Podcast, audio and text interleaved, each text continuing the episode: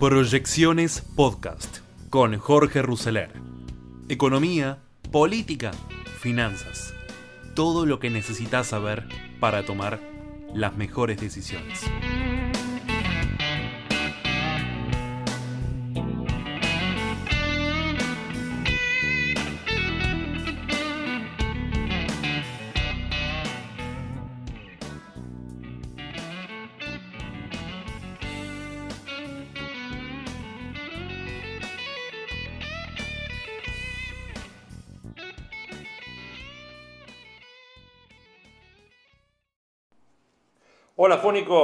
Bienvenidos a Tiempo de Desafíos, siempre en fonicanews.com y ustedes saben que lo pueden tener siempre en la app de Fónica Play. Mi nombre es Jorge Ruseler, los invito en este encuentro de Tiempo de Desafíos para conversar, para pensar respecto de eh, los tiempos que vienen. Los tiempos que vienen como siempre tratando temas que tengan que ver con la política, con la economía, con la política económica, con los avances tecnológicos, con los desarrollos, con todo lo que tenga que ver con nuestra vida y con las proyecciones que podamos hacer de acá para adelante. Comenzó mayo. Mayo arrancó con nuevas listas de precios en prácticamente todos los sectores industriales lo que le pone un piso alto al índice de precios. Aunque todavía es prematuro hacer proyecciones, será difícil que la situación de la inflación perfore el piso del 5 aun cuando se trata de un mes que históricamente tiene una estacionalidad más baja. Las empresas tienen muchas incertidumbres por delante y buscan cubrirse. La inquietud que más se repite está relacionada con el exceso a dólares para importar. El Banco Central hasta ahora, ustedes saben, se mostró inflexible para modificar la normativa que está generando grandes dolores de cabeza en las compañías, que solo pueden importar hasta un 5% adicional del volumen del 2021.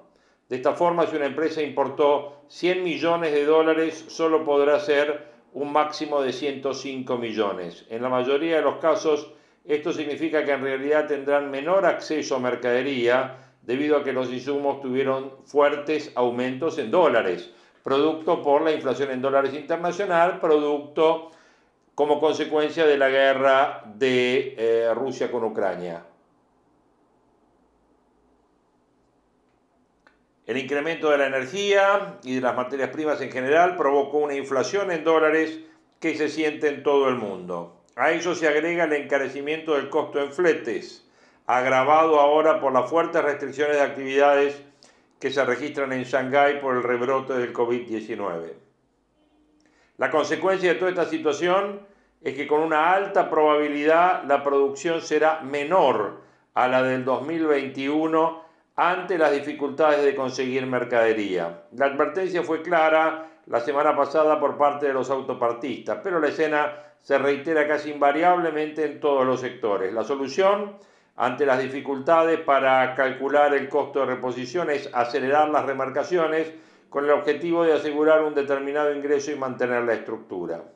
Esto hace que la incertidumbre es todavía mayor ante las dudas respecto a la provisión de gas para la industria. De la Secretaría de Energía apenas atinaron a contestarle al titular de la UIA, a Funes de Rioja, que la situación es más robusta que la del año pasado. Sin embargo, Nadie en el gobierno está en condiciones de asegurar que la provisión será suficiente ante la multiplicación del precio del gas natural licuado que llega al país a través de barcos regasificadores.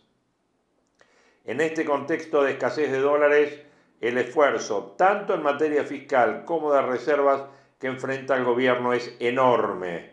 Ya en marzo la importación de energía subió 1.400 millones contra menos de 400 millones de marzo del año pasado.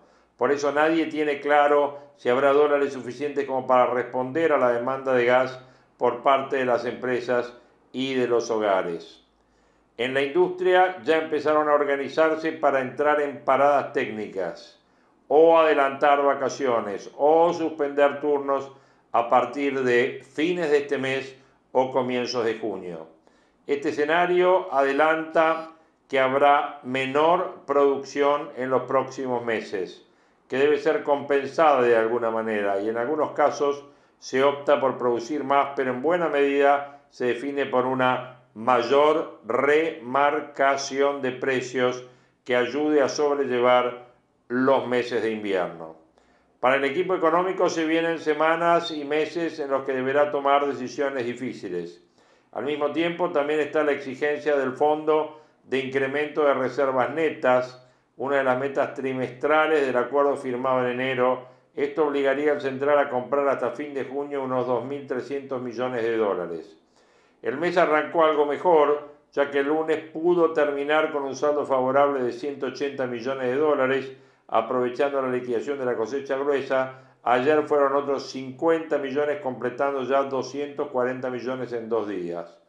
Pero hacia adelante será mucho más complejo ante la necesidad de responder a la demanda creciente de importadores y sobre todo la urgencia de asegurar el ingreso del el gas, o sea, el ingreso de los barcos regasificadores. Como lo ven, todo un desafío por delante es lo que nos presenta la balanza comercial y la balanza de pagos en lo que da el inicio de este mes de mayo.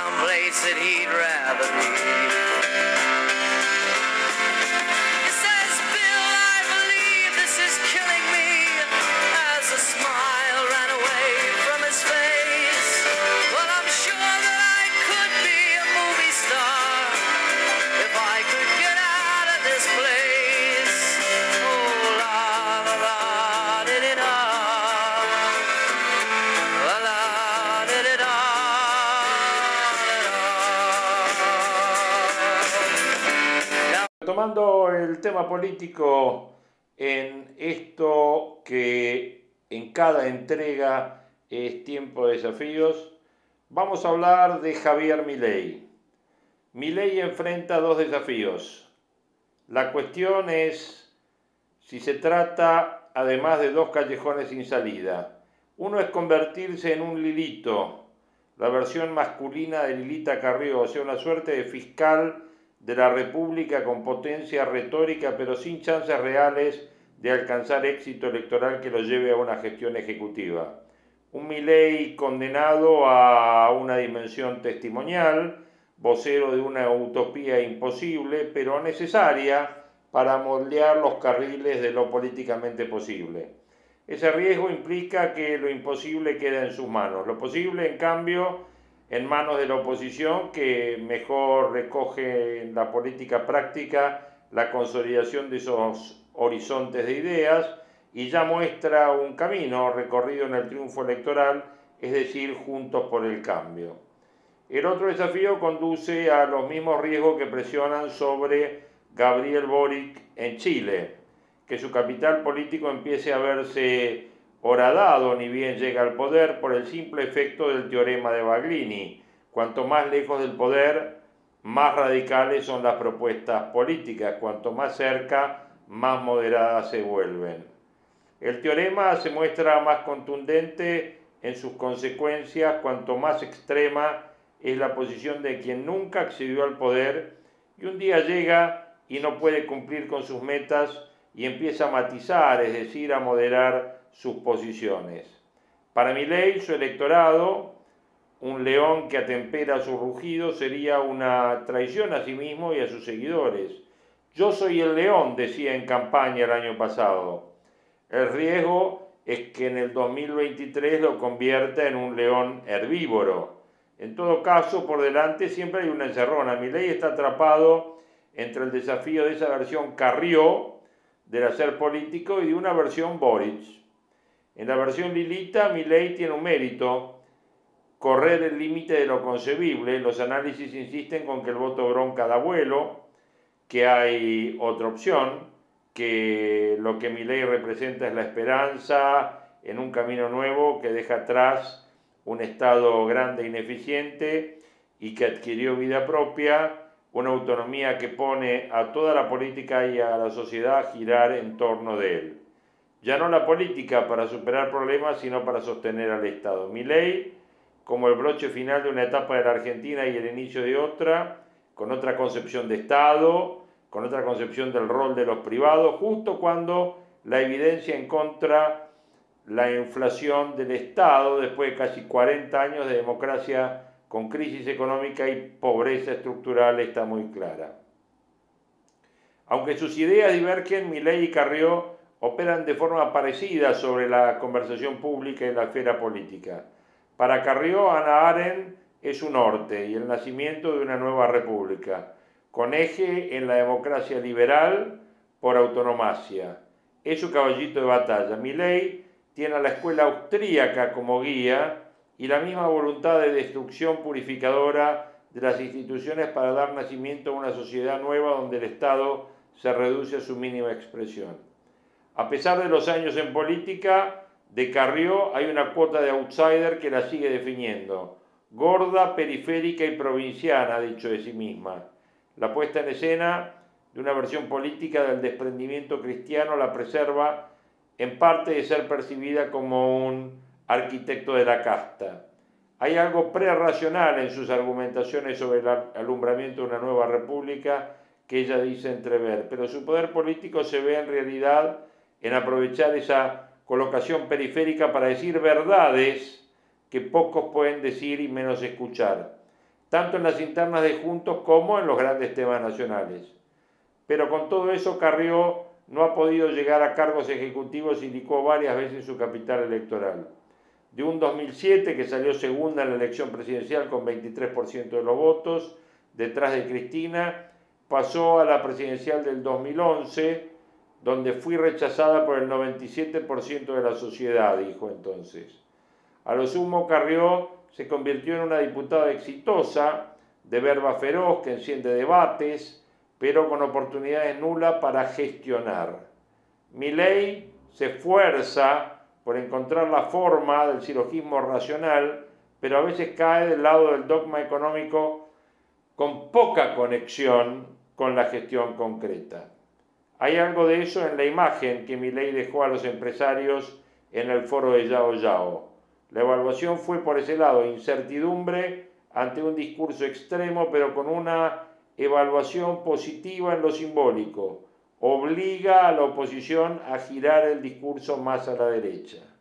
Mi ley resulta el eslabón final en la construcción de un ideario alternativo que lleva al estrado de la opinión pública los argumentos en contra del Estado presente e ineficiente. Esta puerta empezó a abrirla Cambiemos. Mi ley le suma fuerte rechazo a la clase política que creó más problemas que soluciones. Ese es su triunfo y por eso mismo corre peligro, como le pasa a Carrió de quedarse varado en un lugar, un Milei con pocas chances de llegar a gobernar. En cambio, en la versión Boric hay dos desafíos para Milei. Primero, verse obligado a bajar el tono, ni bien pisa el poder. Cuando se llega al poder se abre la puerta de la casta que lo deglute todo. El efecto desgaste empieza automáticamente. Boric votó a favor de los cuatro retiros masivos de fondos de las AFP durante la presidencia de Piñera, pero se negó a apoyar el quinto ya durante su presidencia. Hubo fuertes críticas en Chile por este tema y su imagen viene cayendo. Más que el teorema de Baglini, en el caso de Milley y también de Boric, es el teorema del auto nuevo. Empieza a perder valor ni bien sale la concesionaria. Transitar la calle de la política obliga siempre a negociar, a traicionarse un poco o mucho. El desafío es que sea lo menos posible. En la versión Boric, Milley enfrenta otra dificultad más estructural. Tiene que ver con la esfera de ideas que representa. En el caso de Boric, porque su autopercibida defensa a ultranza de los derechos humanos equipara las violaciones de los derechos humanos que se producen en las democracias con las que se producen sistemáticamente en las dictaduras. Pretendiendo llevar al máximo su posicionamiento en defensa de los derechos humanos, equipara lo que sucede en Venezuela con lo que sucedió en Chile o en Colombia. ¿Por qué los medios solamente me preguntan por Venezuela, Cuba y Nicaragua y no me preguntan por las violaciones en Chile o los asesinatos en Colombia, planteó Boric en su visita a la Argentina. Bueno, la diferencia entre estos países es abismal, no solo por lo sistemático y por la cantidad escandalosa de casos que hay en Venezuela, Cuba y Nicaragua, también porque las violaciones de derechos humanos en la democracia se llevan a la justicia, que hace su trabajo.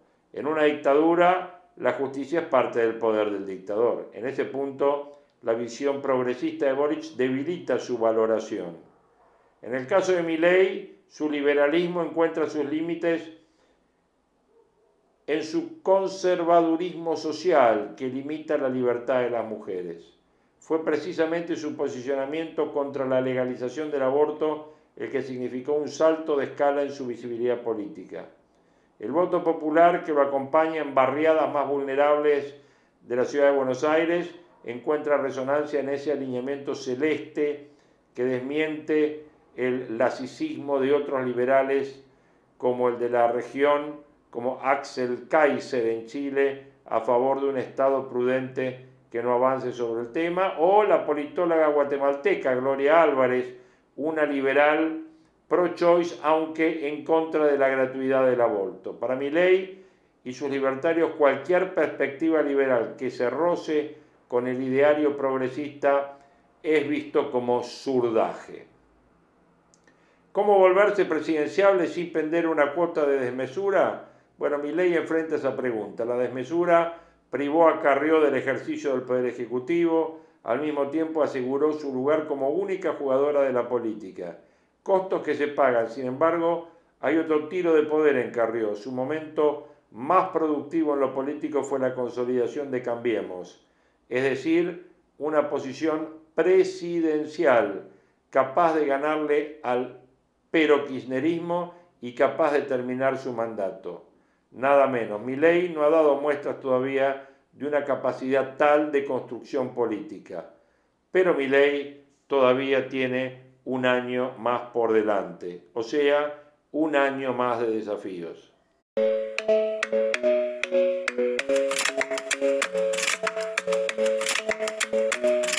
The club isn't the best place to find a lover, so the bar is where I go. Mm.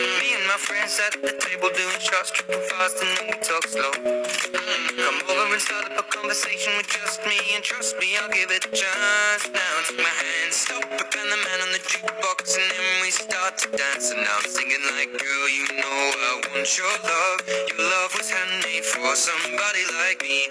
Come on now, follow my lead. I may be crazy, don't mind me. Say, boy, let's not talk too much. Grab on my waist and put that body on me. Come on now, follow my lead. Come on now, follow my lead. Mm-hmm. I'm in love with the shape of you. We push and pull like a magnet do. Although my heart is falling too. I'm in love with your body. And last night you were in my room. And now my bed sheets smell like you. Every day discovering something brand new. Well, I'm in love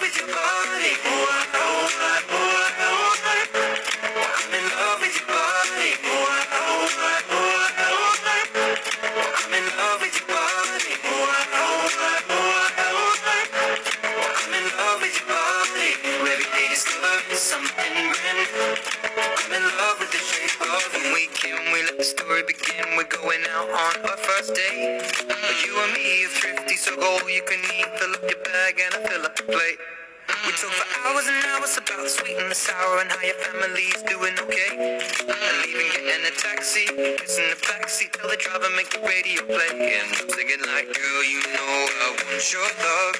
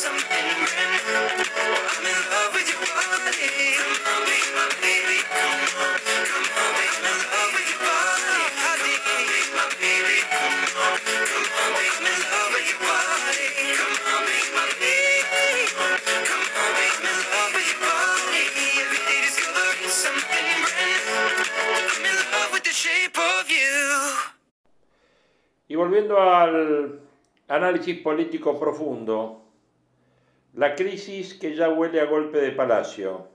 Escala la pelea entre Alberto y Cristina. Mensajes fulminantes y un desenlace incierto. No estaría en el espíritu de la vicepresidenta forzar una situación que habilite la línea sucesoria. Tal vez con su natural brutalidad oral, el ministro Aníbal Fernández formuló el diagnóstico más aproximado sobre la crisis que encierra al gobierno y a la coalición oficial. Al retrucar las críticas disparadas por la Roque, explicó los ataques son en verdad contra el presidente. Sucede que recurren a algún muñeco para pegarle, pero el destinatario final siempre es Alberto. Aníbal no reparó en que aquel muñeco es Martín Guzmán, el ministro de Economía. Eje de un escándalo que por otras evidencias pareciera constituir solo un objetivo dentro de una ofensiva mayor que despliega el kirchnerismo, en ese tramo la mirada del encargado de seguridad sonó correcta, aunque haya usado para ilustrar una figura que difícilmente halague al ministro de Economía. La Roque dijo cosas ter terribles, como el gobierno es nuestro, colocando a Alberto casi como en papel de usurpador. Lo acusó de forzar la ruptura con operaciones de desgaste contra la figura de Cristina, reclamó que escuche, que piense, que no piense en llevarse el gobierno a la mesita de luz. Las declaraciones del ministro de Desarrollo Social bonaerense podrían ser interpretadas como un gesto político con escaso anclaje, un exabrupto. pero es todo lo contrario. Su hilo argumental ilvana perfectamente con una aparición en redes de la vicepresidenta, otra de Máximo y otra de Kisilov, los exponentes principales del proyecto kirchnerista agazapado ahora en Buenos Aires. Cristina lanzó un mensaje tan corrosivo contra Alberto como el de la Roque, con elegancia distintiva. Usó de excusa una reunión que tuvo con la periodista Pilar del Río, la esposa del fallecido José Saramago. Le sirvió para recordar el primer encuentro entre ambas en el 2003 cuando Néstor debía enfrentar a Carlos Menem en un balotaje que nunca sucedió. Describió la incertidumbre en ese momento con una pregunta, ¿cómo íbamos a hacer para gobernar el país después del 2001 con el 22% de los votos? Aseguró que su respuesta fue, nos íbamos a legitimar gobernando porque se podía ser legítimo y legal de origen, pero no de gestión. Allí radicaría el punto del divorcio entre el kirchnerismo y la administración de Alberto Fernández. Existe en el sector duro del Frente de Todos la convicción de que el mandatario sea deslegitimado, sobre todo desde que la pandemia se corrió como el gran telón de los males. El punto culminante fue su decisión y la de Guzmán de cerrar el acuerdo con el Fondo Monetario Internacional. La Roque tradujo en palabras aquella interpretación. Dijo, si vos te cortas solo, por lo menos trae resultados. Nos quiere hacer creer que así hay alguna perspectiva de triunfo. Acá los que están construyendo la derrota son Guzmán, Culfas y Moroni. Y por carácter transitivo Alberto Fernández. Ese juego público e impúdico contó con otros actores. Máximo fue el encargado de inaugurar la escalada nueva. Durante un acto en suelo bonaerense se preguntó haciendo un juego manual con sus anteojos, me llama poderosamente la atención y lo digo con toda la buena voluntad del mundo que nuestro ministro Martín Guzmán dice que él hace su trabajo pero no se involucra en estas disputas de poder. Y entonces, ¿qué vamos a hacer? El gobernador también dijo durante el fin de semana que había estado revisando balances de empresas importantes a las que les va muy bien y ganan plata, que no está mal que ganen plata, un latiguillo siempre usado por Cristina antes de iniciar el pase de facturas. Kicillof fue un calco, sostuvo que esas empresas debieran ser más generosas en la distribución porque de lo contrario algún día no van a tener a quién venderles sus productos. El cerco tendido por el cristianismo contra Alberto no debiera llamar a confusión. Es cierto que la ofensiva huela ya a golpe de Estado, pero no estaría ahora en el espíritu de la vicepresidenta forzar una situación que habilite la situación, la línea sucesoria. Ella misma no parece dispuesta a hacerse cargo de esto, que la hipotética desestabilización política agravaría se suma el diseminado y hondo descontento de múltiples razones en el entramado social. Tampoco se trataría de abrir de nuevo las puertas del laboratorio y, por ejemplo, permitir el acceso de masa para que concluya este mandato. Las inestabilidades de, masa no ofrecen garantías. Cristina no terminó de digerir aún el fracaso en que derivó su acuerdo con Alberto uno más de su voluminoso manual político. La meta cercana sería canjear completo el equipo económico por otro que entienda una curiosa premisa que predomina en los debates kirchneristas. Hay que distribuir para crecer, no crecer primero y luego distribuir. Así razona la cámpora. Bajo este apotegma podría arrimarse una conclusión. Solo debería hacerse cargo de la economía alguien emparentado con la vicepresidenta que termine saldando a su favor la disputa con Alberto. Hay que mirar de cerca a Axel o hay que mirar cerca de Axel, orientó aquí el mismo postavoz. Se observa desde una atalaya neutral una diferencia entre los bandos en pugna. Cristina tiene una tropa alineada, con difusores públicos dispuestos a todos. Alberto tiene ciertas debilidades, no solo porque los hombres más apuntados se defienden desde el silencio, sino uno se pregunta, ¿resulta útil que uno de los batalladores sea ahora Luis de Lía? ¿Resulta prudente que el, propio presidente retruque, como lo hizo desde La Pampa al ministro Larroque? no tiene para ese cometido a nadie más, Aníbal hace lo que puede. Otros asuntos también asoman desaliñados para Alberto. La CGT desistió de participar en la celebración del Día del Trabajo. La posta la tomaron los movimientos sociales afines al socialismo, especialmente el Evita. Se afirmó que apuntaba a respaldar la gestión presidencial. Tuvieron un matiz contestatario, sobrevolaron críticas al fondo, mencionaron la pelea payasesca de Palacio, pidieron más leyes, hasta un ministerio de la economía popular.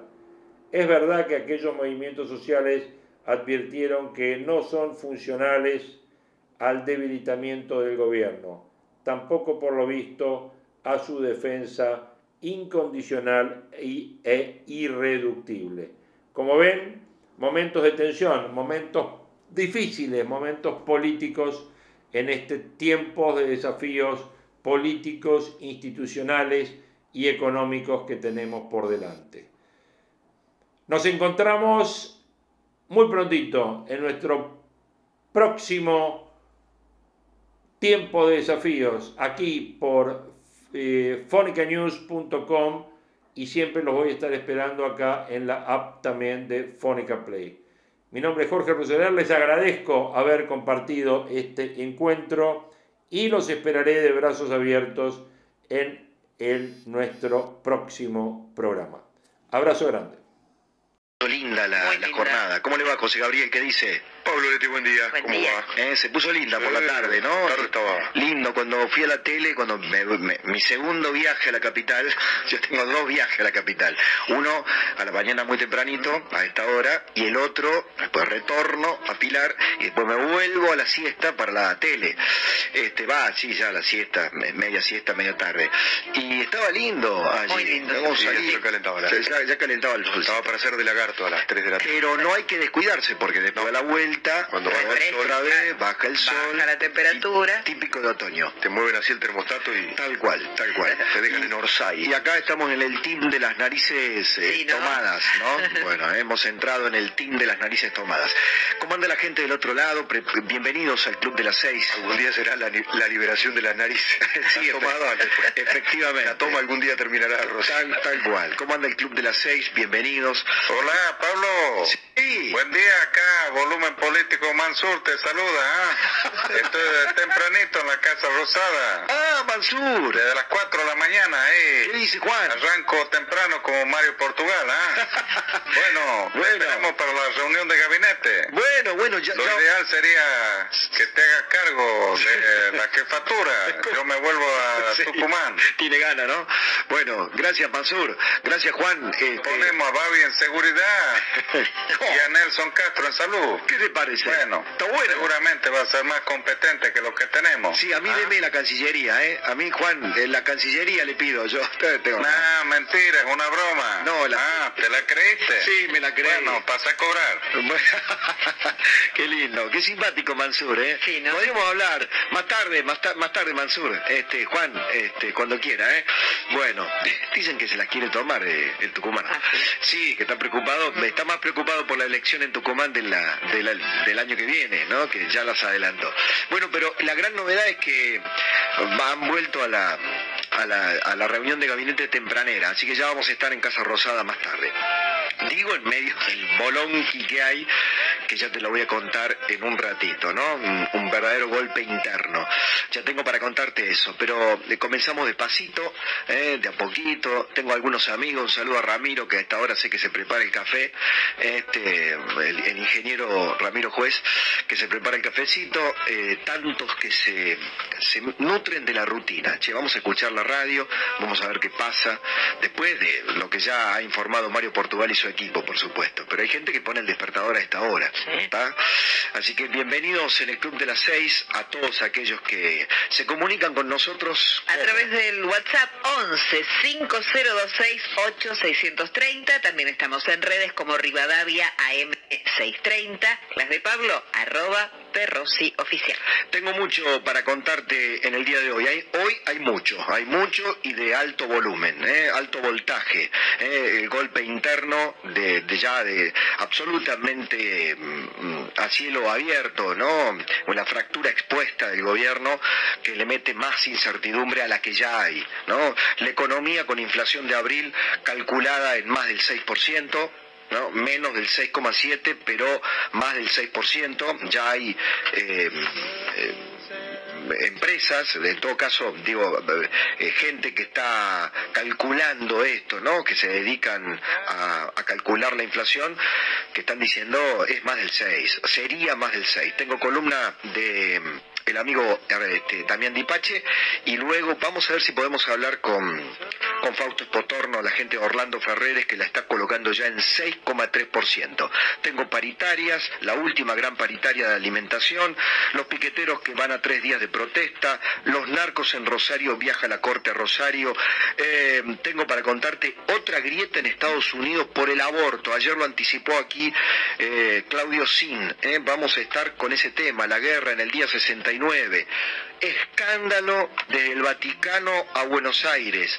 Eh, observado el arzobispo de Buenos Aires, Mario Poli, por operaciones inmobiliarias. Bueno, mucho, mucho para contarte. Mientras tanto, eh, ya se prepara José Gabriel con su primera etapa del deporte y nosotros damos una vueltita, la que acostumbramos a las ciudades del resto del país. Pasamos por Rosario, 5.3 en este momento la temperatura, se espera una máxima de 22. En Viedma la térmica 6 grados 7, máxima también de 22. En Mar del Plata 2.1 de térmica, 19 de máxima con cielo despejado. En Bariloche ahora 10 grados 4, máxima de 13. En Ushuaia 3 décimas de grado bajo cero. Está nublado con lloviznas, la máxima llegará a los 7 grados. En Salta 4 ahora, 21 la máxima. Mendoza 23, 9.3 en estos momentos. Y en Córdoba 24 la temperatura más elevada, ahora 6 grados. Atentos con el robo de billeteras virtuales. Atento, tema. Atento, alarma ecológica en el río Paraná. Tiene cada vez menos peces. Atentos eh, con... eh, hablará Cristina Fernández de Kirchner el viernes en el Chaco. ¿no? Datitos ahí que me voy anotando para que después tratemos con un poquito más de tranquilidad. El dólar, ¿qué va a pasar con el dólar? Ya viene Bebo, el hombre que tiene un oído en la City desde hace 40 años. O sea, sabe, ve la City, mira los edificios, el Bebo y ya sabe cómo viene la mano. Ahora, como corresponde, Pocho, le ponemos proa al deporte. Dale. La etapa del deporte de este miércoles tiene mucho de copa, naturalmente. Racing se arremanga para dar el golpe en Brasil y lo termina dando. Le dio vuelta el partido al Cuyabá en el Mato Grosso, dejó el grupo en un mano a mano. Tiene un partido sacado con eh, más entereza que juego. Después Ayer, me contás la estrategia de Gago, de la Gagoneta, ¿cómo anda? Eh, la- a ver, ayer tuvo que cambiar un poco la estrategia porque el partido Ah. eh, tu- tuvo una gotera, había Ajá. gotera y tuvo que salir a, A taparla. a taparla. No, no siempre es el, el fútbol champán. Eh, también en la Copa el León ruge por América. Estudiantes lleva el invicto a 13 partidos, gana un clásico de la Copa y queda con un pie y medio en octavos. 1 a 0 ante Nacional en La Plata, sacó chapa de candidato Epa. en los dos frentes estudiantes. Epa, epa, Esto eh. River que podría haber cruce en semifinales Sí. de la liga local. Racing, Estudiantes, River, Eh, Boca. Boca, eh, bueno, veremos. Estamos- Los hay muchos para, para eso. Mm. Eh, Boca, último y sin oxígeno, va a buscarlo a la altura de La Paz. Si hay un lugar en el planeta donde no hay oxígeno, es, es la altura de La Paz. Y allí va Boca a buscarlo. Sí. A contramano. Eh. Todo un desafío. Con un Always Ready. Que- muy ready, que, allí se hace fuerte, Pablo. Buah. Por los efectos de la altura, naturalmente. Bien. Con el mismo mediocampo eh, que motorizó el triunfo en la liga el otro día, Salvio y Vázquez en el ataque, sale a la casa de un triunfo eh, que le reavive el fuego copero y también las chances de octavos. Hoy está muy lejos Boca. El rojo no es independiente en América. El eh, Rojo golea en Paraguay al débil General Caballero y da pelea en el grupo. Eh, al final redondea una goleada 4 a 0, Blanco, Pozo, Fernández y Soñora. Quedó segundo a un punto del Ceará. Tienen así un mano a mano.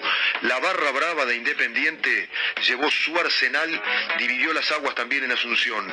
Los de Olimpia con uno, los de Cerro Porteño con la otra eh, facción de la, de la barra. No pasó de amenazas, pero las rutas argentinas y en Paraguay se llenaron de miedo. Bien, eh, primeros detalles allí, estiletes que pone José Gabriel Carvajal eh, para el deporte. Tenemos mucho. Señora, recordemos eh, la máxima para hoy y cómo vienen los próximos días. Dale. ¿Cómo no? 20 grados de hoy está estimado, 8.2 en este momento, desde el jueves, desde mañana y hasta el domingo, cielo parcialmente nublado, temperaturas que irán desde los 10 hasta los 22 grados. Buen día, Pablo. Acá Luis Lacalle Pou, presidente de la República Hermana del Uruguay.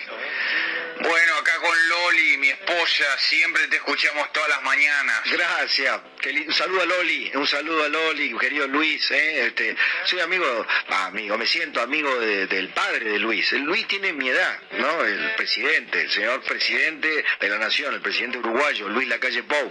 Yo he podido, miramos, tener una cierta amistad con su padre, con Luis Alberto Lacalle. ¿eh? Este, Luis Alberto siempre es, él es Luis Lacalle Pou y el Luis Alberto Luis Lacalle, el expresidente, efectivamente, que tuvo unos gestos maravillosos, ¿eh?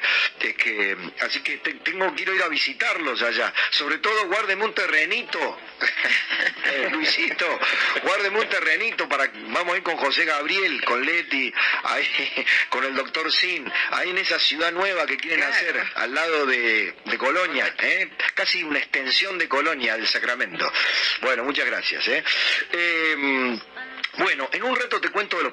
hay mucho, te dije que hay mucho hoy. Mira, los panaderos que piden rebaja en la tarifa del gas para no aumentar, para no subir el kilo de pan.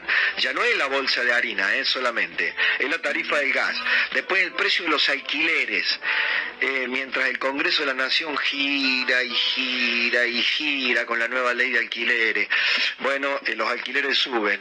Más que la inflación suben los alquileres en la República Argentina. Gente querida, 6 de la mañana, 15 minutos. Los espero. Quiero saber de qué se trata, cómo andan. ¿Qué cuentan en esta mañana? Nosotros le decimos, en materia de servicios, Leti, Hay mucha neblina, circular con máxima precaución. Exacto, mucha, mucha niebla en los accesos, te lo venimos avisando, uno viene medio dormido por ahí, se toma un cafecito, cuidado, poner las balizas, poner, perdón, no las balizas, poner los autos que tienen, las luces, este, los antinieblas, sobre todo los traseros, ¿eh? para contribuir que nadie se sorprenda allí, porque hay bancos de niebla eh, repentinos, ¿eh? no, no- no es una niebla permanente, hay bancos de niebla este, en, varios, en varios lugares. Yo al menos los comprobé en el acceso norte, pero también debe haber en el oeste, en Exactamente, Ezeiza, 6 Cañuelas. visibilidad 3 kilómetros, Morón por ejemplo 7, San Fernando alrededor de 8, Camino del Buen Aire no se ve nada. Bien, perfecto. estamos. Ya te cuento el resto de los temas. ¿eh? Estás en esta mañana, primera vuelta. Organizado, Tengo que confesarlo, estaba medio perdido como turco en la neblina, este, con los temas. Usted desorganizado, es, es- ¿Ah? es complejo para usted andar desorganizado. Sí, ¿no? Usted vio que soy las cajitas, si, si no tengo las cajitas en orden, si uno se va haciendo viejo y si no tiene las cajitas, las cajitas en orden, bueno, eh, en fin. Pero hay días que vienen más claros Sí. y otros días que vienen más oscuros, ¿vio? cual. Pa- para determinar cómo viene la mano. Yo quiero poner las cosas en orden en un país que tiene todo pata para arriba. Vos también. Entonces, yo también qué pretendo. Bueno, pero mira, me señalé, primero te digo esto y vamos a la novela política. Me señalé los que me parecen los seis temas que, que te- de los cuales te quiero hablar fundamentalmente. El golpe interno, que es eh, Cristina, que cuestiona la legitimidad de la gestión de Alberto Fernández, todo un capítulo que ya, te lo, to- ya, ya lo tomamos. Dos, la inflación de abril, que sería más del 6%. Tres, los piqueteros que van a tres días de protesta y movilización la semana que viene. ¿tá? Cuatro, narcos en Rosario, viaja la corte a Rosario, a mí me parece un hecho fundamental, eh, viaja para respaldar a los jueces federales, ¿no? Cuidado porque el narco, el narco está mm, cuestionando seriamente al Estado, cuando el narco se convierte en un paraestado. Cinco, la grieta en Estados Unidos a full, ¿eh? explotó mal la grieta en Estados Unidos eh, alrededor del aborto, ¿eh? Alrededor del aborto, ya te voy a contar esta historia. Seis, el tema del Vaticano eh, y la mirada inquisitiva, inquisidora que ha puesto el Papa Francisco sobre un amigo, alguien a quien dejó acá a cargo del arzobispado, Mario Poli, el arzobispo Mario Poli. Negocios non santos, que lo titularía de esta manera, negocios non santos eh, inmobiliarios eh, de- del arzobispado de Buenos Aires que tienen este, la, bueno, eh, le, ha, le ha puesto un le ha, le ha puesto un pulgar para abajo el propio Papa Francisco, que mañana se va a encontrar con Mario Poli allá en el Vaticano. Así que algunos alguno de los temas fundamentales. Vamos a comenzar con, con la política. Lo, lo de ayer ya eh, había cruzado, lo, lo veníamos medituando a lo largo del día. Comenzó con, cuando terminábamos nosotros el programa, nosotros el, programa se escuchaba un audio de La Roque, del Cuervo La Roque, que luego fue escalando en su en su violencia, en su virulencia, en su significado, porque después tuiteó Cristina Fernández de Kirchner. Y me parece que lo más grave, La Roque es el vocero ¿cómo decirlo? El barra brava de Cristina, el barra brava de la Cámpora, el barra brava de Máximo y de Cristina, que la verdad que cuando quieren decir las cosas no necesitan que alguien las diga, pero la Roque se las arregla para agregarle un poquito más de voltaje y de volumen. La Roque directamente apuntó, apuntó a Alberto Fernández, ya no es Guzmán. Pidió la renuncia de Guzmán, de Moroni y de Culfas. ¿tá? Pero luego fue la propia Cristina Fernández de Kirchner la que cuestionó la legitimidad de gestión. ¿De quién? De Alberto Fernández. ¿De qué? De su gobierno. Perdón, del gobierno de Cristina. Porque está clara la estrategia. Ayer te lo decía de otra manera. Está armando un arca de Noé para salvarse del diluvio universal de su gobierno. Pero vayamos a la secuencia y queda muy clarito cuando los escuchás a los protagonistas. Andrés Larroque, ayer en diálogo con otros colegas, con María O'Donnell, con, con otros colegas, am, decía esto. ¿Quién está rompiendo el frente de todos? ¿Cristina o Alberto? El que fuerza la ruptura permanentemente con operaciones de desgaste sobre la figura de Cristina y sobre el sector que ella representa es Alberto, sin ningún tipo de duda. Él cree que está acertando, la verdad que venimos de una derrota. Acá los que están construyendo la derrota son Guzmán, Culfas y Moroni. Está clarito, ¿no? Pero hay otro, hay más. Alberto no se puede llevar el gobierno a la mesita de luz. Tampoco es que Alberto se va a llevar el gobierno a la mesita de luz, ¿no? Me parece que eso sería incorrecto. Acá hay un frente y siempre se habló de coalición, de frente, eh, de diversidad. El mismo Alberto siempre se jactó de que Cristina era obcecada que no escuchaba y era el tolerante que escuchaba todo. Bueno, que escuche. Y siempre dijo en todos los discursos, cuando vean que hago algo mal, díganmelo. Se lo estamos diciendo. Y si el gobierno es nuestro. Pero la gente votó a Alberto. Sí, pero la gente, pero el gobierno es nuestro. Clarito, clarito. Y desde La Pampa, en un acto con el gobernador de La Pampa, eh, con sus propios funcionarios, lánguidamente el presidente respondía a esto. Yo no soy el dueño del gobierno, nadie es dueño del gobierno. El gobierno es del pueblo. Nosotros solo representamos a ese pueblo. Y yo estoy seguro que ese pueblo lo que quiere es esto, que trabajemos juntos, que nos integremos, que cumplamos con las palabras empeñadas. Yo tengo la certeza que trabajé cada día de presidente cumpliendo los compromisos que me di para con la gente. Y que quedan muchos todavía por cumplir, pero que muchos los hemos cumplido. Digo lánguidamente porque eh, el presidente no atina a decir el presidente soy yo.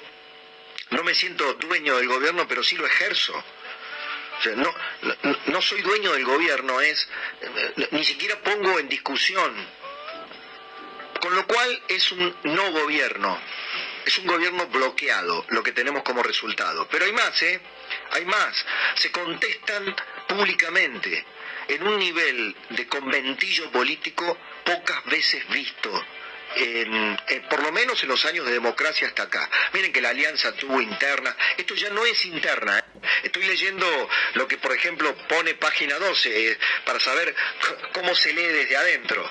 Dice, se recalentó la interna, Nubarrones pone, título principal, frente de todos con internas. ¿eh? El solcito del logo aparece con nubes negras. No, a ver, la Roque dice, el presidente adulteró el contrato electoral del 2019. Si esto no es ruptura, yo no sé a qué le llaman ruptura, o no puede ya interpretarse como una mera interna. Interna tuvieron todos los gobiernos. Estaban los celestes y los rojos punzó de Menem, estaban, están las palomas y los halcones eh, en el macrismo, estaban los radicales contra los del PRO en el macrismo, estaba la coordinadora durante los tiempos de Alfonsín con otros sectores más conservadores. Siempre hay internas en un gobierno. Ahora, una cosa es que haya internas y otra cosa es que haya golpistas adentro del gobierno que haya saboteadores del gobierno. Hoy el gobierno tiene saboteadores. El kirchnerismo sabotea el gobierno de Alberto Fernández. Y cuando sabotea el gobierno, lo sabotea al presidente, golpea al presidente, lo debilita, lo pone contra las cuerdas, en un problema institucional mayor, que ya después te voy a contar por qué. Porque no es este el folclore como ha dicho Gioja, lo escuché a Gioja, ¿no? Con todo respeto, ¿no? Debería estar cuidando los nietos, Gioja. Con, con esa voz de campechano de viejo vizcacha, relativizando lo que pasa. Bueno, nunca fuimos pacíficos, nunca fue un, un carmelita descalza. No sé qué dijo Gioja. A ver, fíjate después si me lo recuperas a Gioja, solo para ver cómo el viejo peronismo no, no solamente está viejo, está caduco, está rancio y está absolutamente fuera, fuera, de, fuera de, de competencia. ¿No? Gioja, al que Cristina le dijo de todo, que te tenían que surcir no sé qué cosa, suturar no sé dónde. Escuchalo, Gioja. El peronismo, en particular el Frente de Todos, cuya columna vertebral es el peronismo, nunca ha sido un colegio de señoritas donde la disciplina es lo fundamental, siempre ha sido muy rico en vida interna, en proposiciones, en este, un montón de medidas acertadas que obviamente se están tomando, que por ahí no las transmitimos bien, esto hay que también. Entonces me parece que hay que ponerse las alpargatas, el overol y ponernos a laburar Hombre, no se comunica bien, ponernos el overol, colegio de señorita, ¿de qué habla, Gioja? El país va a la deriva, la inflación está desatada, eh, los, las señales al poder, al poder económico, a los agentes económicos son las peores que se han tenido en el último tiempo. Eh, no se han dado cuenta que están en medio de una debacle cada vez más peligrosa. Y en el mismo tono, eh, un Alberto Fernández que después de escuchar esa primera parte y lánguida respuesta, levantaba el tono de la voz, en el mismo acto en La Pampa. Si se quieren quejar de mi peronismo, quéjense, pero estoy orgulloso de ser peronista y de creer que el Estado debe estar cubriendo las necesidades, porque donde hay una necesidad hay un derecho. Eso me lo enseñó Evita y estoy convencido de que es así. No, no se quejan de su peronismo, se quejan, se quejan de su gestión. Este, a ver, también hay que ayudarlo al presidente a interpretar de qué se queja la cámpora. Lo todos están viendo que no hay una buena noticia. Entonces, todos quieren escaparse, nadie quiere asumir la realidad. El presidente cree que da derechos con el anuncio de ayer, ¿no? regala, regala más derechos, más licencia este, por paternidad, licencias a los adoptantes, licencias a los gestantes, y él cree que está, que es Eva Perón. Eh, eh, te das cuenta que tienen los reflejos mancos, tienen los reflejos truncos, porque eh, no se dan cuenta ya que la gente se da cuenta que no son derechos, porque si no están sustentados en un estado que más o menos funcione, si la guita no te alcanza, imprimir dinero para seguir dando guita no funciona, porque del otro lado lo que se preguntan los albertistas cuál es la propuesta del kirchnerismo, ¿qué hacemos? ¿Rompemos con el fondo? ¿Emitimos más dinero a lo pavo? O sea, le damos un fogonazo a la inflación formidable. Porque del otro lado no tienen lógica, ¿eh? Del otro lado es una secta apoca es una secta apocalíptica, la del Cuervo Larroque, Máximo Cristina, Kisilov. Porque si creen que pueden hacer lo del plan aguantar de 2014 de Cristina, que llegó a 2015 emitiendo dinero, gastando reserva y dejándole una bomba de tiempo, que podría haber sido a Scioli o a Macri, fue a Macri, pero podría haber sido a Scioli. O sea, el Scioli de 2015 tal vez hubiera sido el Alberto de 2019. Le hubiera explotado, en ese caso, no la bomba de Macri, con la que gobernaron los dos primeros años. Ah, pero Macri, ah, pero Macri, ah, pero Macri. O sea, quieren hacer lo mismo. ¿Cuál sería el plan de Cristina? No, emitamos, emitamos a lo pavo, démosle a la gente, pongámosle plata en el bolsillo. Rompamos con el fondo. ¿Qué sería la opción Cristina a la, a la mala gestión de Alberto? No saben qué hacer. Este es el punto. Bienvenidos a La Nata Sin Filtro, 10 y 10 de la mañana. Soy Jessica Vos y el señor La Nata se encuentra descansando en su, en su domicilio. Ya, ya está precalentando igual, ya tiene que en cualquier momento volver. Se siente perfecto este, del COVID. El COVID no, le hizo ni cosquillas. No, ni lo rozó, ni lo movió. Sí. Es de quebracho. Decepción. De Gallobo. Sí, increíble. Así que en cualquier momento aparece por acá. Eh, día precioso hoy. Arrancó nublado. No, nublado no, Con niebla. Niebla. No se veía nada. ¿García fue a correr hoy? Sí, obvio, ¿qué, ¿cuál es? Bueno, para que me diga un poco cómo es. Había niebla, había niebla, la gente se confunde y dice que eso es Londres, yo estuve en Londres, no es Londres. Eh, sí, sí, o había nie- es linda, la- el amanecer en Palermo con niebla es muy lindo. ¿A qué hora va usted? Eh, los miércoles 7 menos cuarto. Llega a Palermo. Llego a Palermo de noche. ¿Ficha usted? ¿Ficha ahí? No, pero tengo que venir al programa, a relajarme, así que hago mi entrenamiento. Es No una, se lo ve relajado. una pequeña... No, ahora no, Igual porque usted no lo escuché- relaja. escuchaba a una persona que imitaba a Perón y eso a mí ya me pone del Bueno, tomate. cálmese un poco, cálmese tu pastillita, relaje. Om, respire y Me quedo con las chicas, dice Perón, como siempre. Sepa pues. reírse. Como siempre. Igual son mayores de edad, Juan Domingo, estas, ¿eh? Sí, sí, es, es una ficción, por favor. Ah, claro, por supuesto, si no habría una denuncia. Ay, ¿Cómo arrancamos? ¿Para qué le, ¿Para qué le hablo? ¿Para qué me hablas si sabés cómo ¿Para me pongo? qué le hablo? Bueno, ¿Para qué? pero ¿Para finalmente qué? el día está divino, hay un sol espectacular, Un poquito que... fresqui, ¿eh? Le avisamos Sí, a la gente. sí, está fresco, por supuesto, la temperatura se la pregunté a Barbano antes de arrancar porque 11.6 no está. llego a ver. No, no, no, no 11.6, desnude intimidad. Sí. 11.6, sí. Sí, Sí. exactamente. Bueno, mañana preciosa, lo que no está tan precioso, digamos, todo lo contrario, es el gobierno. Madre mía. Sí, ¿qué está pasando, Natalia? Hubo reunión de gabinete después de tanto Están, tiempo. siguen Están. en reunión, me acaban de decir desde el corazón de lo que llamamos la Pink House, la Casa Rosada.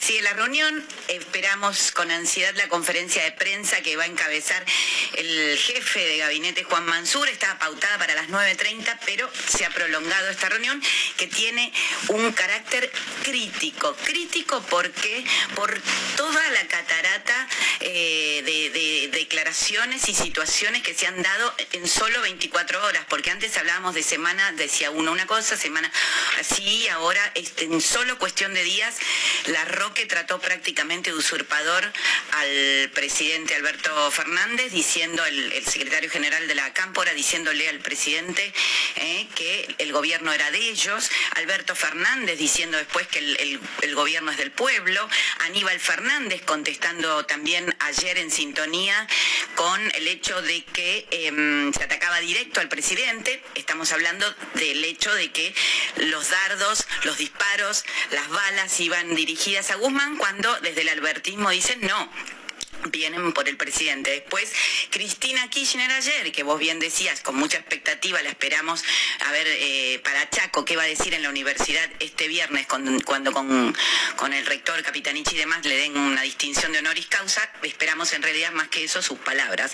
Ayer, con la viuda del escritor, el Nobel de Literatura José Saramago, que es Pilar del Río, eh, la viuda de Saramago, ella tiró su propio mensaje tildando al gobierno de ilegítimo legítimo en su mensaje, diciendo que ella y Néstor con el 22% habían asumido con legitimidad y demás. Muy complicado y hoy, antes de la reunión, que fue una entrada dramática por este hecho, eh, eh, Aníbal Fernández habla de palabras estúpidas, básicamente. Sí, para referirse a la Roque. Exacto, porque el ministro de Seguridad está cruzado con la Roque. Él había ya contestado a la Roque en varias oportunidades muy agresivamente, o más agresivo también ha sido la Roque con el presidente Guzmán y la Cámpora. Máximo Kirchner también habló este fin de semana, deslegitimando por completo el gobierno de Alberto Fernández. Y Aníbal Fernández contesta hoy, en ese interín, cuando todo estaba pautado a que eh, la reunión iban, digamos, iban a estar los ministros presentes, el Lames de Turismo, Ferraresi, están en Cuba con la misión de Jorge Neme, que es el vicejefe de gabinete, estaban con ausente con aviso, Guado estaba caminando hacia allá. En el medio, Guado de Pedro avisa que no va. Y hay como un momento de enorme dramatismo donde decimos, ¿qué está pasando? Porque Guado de Pedro, vestido de príncipe, es un hombre igualmente de Cristina Kirchner, el ministro del Interior. Eh, nunca se refiere en esos términos, pero sabemos de qué lado Sí, está. es los ojos de Cristina en el gobierno. Exacto. Bueno, él dijo, después él, sus voceros, eh, dijeron, argumentaron que su nenito tiene un problema, tuvo un problema de salud y algo pasó, ta, ta, ta, ta, ta, ta, que podemos, viste, esas cosas guturales que tenemos los argentinos de, oh, no sabemos qué pasó en el medio, recalcularon, porque es extraño lo que pasó, está asociado directamente a la crisis, Guado de Pedro, 8.58, literalmente me, dis- me informan desde Rosada, el ministro del Interior apareció y dijo que el nene estaba mejor, que la solución, que el, que el tema estaba encaminado de salud de su hijito y que participa de la reunión, que reitero, Jess, no, eh, eh, no terminó aún. Seguían ahí con Mansur, que dijo palabras muy fuertes también. Sí, ahora, eh, poniendo un poco en situación, les cuesta hasta armar una reunión de gabinete, porque la verdad es que es de una enorme desprolijidad, eh, más allá de si no tuvo o no, no, más allá de si tuvo o no una cuestión personal, familiar, Guado de Pedro, el hecho de que se que vaya y venga y cómo se interpreta eso, pues claramente eh, la lectura hoy es que eh, hay una crisis política enorme, que el kirchnerismo está pidiendo renuncias dentro del gobierno y no hay una reacción por parte del gobierno. ¿Cómo se define esto? Porque no es que el gobierno vive esta crisis políticas y, eh, política y en paralelo tiene una batalla de medidas o, o políticas que está instrumentando, para- sino que está todo completamente paralizado porque no se termina de ordenar la política. Esta reunión de gabinete que hace Mansur, ¿para qué la hace? ¿Qué va a salir de ahí? La verdad es que es una foto y nada más. Alberto Fernández cuando asumió mandó un proyecto de ley al Congreso que después se termina aprobando de hacer reuniones de gabinete en todas las provincias, en cada uno de los 24 distritos del país. Nunca lo hizo. Las reuniones... Sí, con un movimiento muy muy complicado de parte del presidente porque cuando se veía que a las siete y media Mansur estaba eh, presente eh, y a las 8 y en cambio las reuniones del presidente empezaban a las 11, 12 hubo una cepillada mediática contra Mansur Eh, no sé si, si Bueno, se eso pasó y después le y dieron eso celos vino del albertismo no de la cámpora. Pero bueno, lo que digo Bueno, es... porque hay interna de la interna Ah, también, es claro. la interna de la interna, pero les cuesta hasta armar una reunión de gabinete en la que no se va a resolver absolutamente nada. No quiero ser negativa con esto, pero la verdad es que si uno veía la agenda que había de la reunión eh, y, y- y- y Mansur diciendo, bueno, seguimos gobernando con los que deseen acompañando al ingresar a la Casa Igual- Rosada, es todo muy penoso lo que está haciendo el gobierno, porque la verdad es que Cristina Kirchner puede hacer lo que quiera y, y busca tener un efecto. Ahora, la responsabilidad el cargo es del presidente de la nación. Se vive un momento complejo, dijo Mansur hoy. Más que mon- complejo, dramático. No, es que eh, por ahí eh, el que nos escucha puede pensar que nosotros cuando recibimos un mensaje o nos avisan que Guado de Pedro va a estar ausente porque tiene un problema de- de- con su hijo y demás de la reunión de gabinete, nosotros especulamos con eh, que hay una crisis, con que va a dar una señal, con que no fue para mostrar que Cristina está en contra de ese... que nosotros podemos estar esas ideas. El problema es que al gobierno se- el gobierno se puso en alerta, es que eh, el gabinete se puso en alerta ante la ausencia de Guado de Pedro, porque, digamos, alguien, o sea, la desconfianza es tal que que ese es el- esa es la señal, digamos, la muestra de la desconfianza y el quiebre que hay eh, en, en esa coalición. Sí, seis meses hacía que no se reunían. Eh, pero además, ¿cuántas veces se reunieron? No, cuando Mansur llegó empezaron estas reuniones. Alberto casi ni las hacía. ¿Pero cuántas hubo, Natalia? ¿Te acordás que hacían, que hacían todo un marketing y Mansur se levanta muy temprano, a las 6 de la mañana está en casa? Hoy, hoy- hoy otra vez dijo, pero mire, como diciendo que no hay crisis, mire que nos levantamos temprano, estamos acá temprano trabajando. Señores, la gente está trabajando todas las 7 de la mañana. Todos los días. Todos los días. Nosotros, por ejemplo. No 10 días al año. Sí. tarde. Bueno, desde luego el gran Beto Valdés, nuestro columnista político, uno de los periodistas mejor informados de la Argentina, y el querido Diego Dillenberger, que también siempre nos acompaña en los días martes. ¿eh? Mientras tanto, yo les voy contando más o menos cómo viene la cosa. Les diría que los mercados financieros hoy operaron dentro de parámetros de cierta normalidad que hace tiempo que no se ven, ¿no? con bastante estabilidad en los últimos días, tanto a nivel internacional como aquí también por casa, ¿verdad? Hoy las bolsas en Estados Unidos terminaron para arriba levemente, 0,5 el Standard Poor's, 0,2 el Dow y 0,2 también arriba el Nasdaq. El petróleo retrocedió, pero todavía está arriba de los 100 dólares, cayó 1,5%, 103 dólares para el WTI, 105,5, casi 106 para el tipo Brent. Las monedas bastante, bastante estables, sin, sin mayores novedades por allí, eh, más o menos se van empezando a repetir los números, eh, ojalá que se estabilice la situación, eso siempre es buen negocio para, para todos. Um, el real claramente abajo de 5 contra el dólar, 4.96, hoy subió casi 2,5% el real contra el dólar, hasta el rublo, ¿eh? trepó 3,5% contra el dólar, terminó a 68,25, ¿se acuerdan que se había ido casi a 120 cuando, bueno, eh, obviamente estalló el ataque de, Rusia contra Ucrania. Y a nivel internacional el- está el dólar obviamente fortalecido, contra el euro 1,05, contra la libra 1,25. Aquí bastante estable el mercado de cambios, como lo venimos comentando ya en, en los últimos días, en este arranque de mayo. Estuvo un poco más firme el dólar en la calle, el dólar blue o el, o el dólar libre, pero más, yo me gusta decir el dólar en la calle porque son transacciones obviamente entre particulares, eh, que por supuesto sería mucho más fácil que se pudieran hacer en una casa de cambio o en un banco si hubiera obviamente eh, libertad en la Argentina, eh, pero bueno, eh, ya sabemos cómo son las- lamentablemente las cosas. 204 fue hoy el precio en el cual coinciden todas las pizarras el cierre del blue. Y estuvo muy estable, incluso casi para abajo el dólar en el mercado libre formal, en blanco, el que me parece que es el relevante, que obviamente es el dólar bolsa o el dólar contado con liquidación, entre 207 y 209 pesos. Ahí estuvo el mercado, el mercado libre sin mayores, insisto, sin mayores novedades en ese, en ese frente.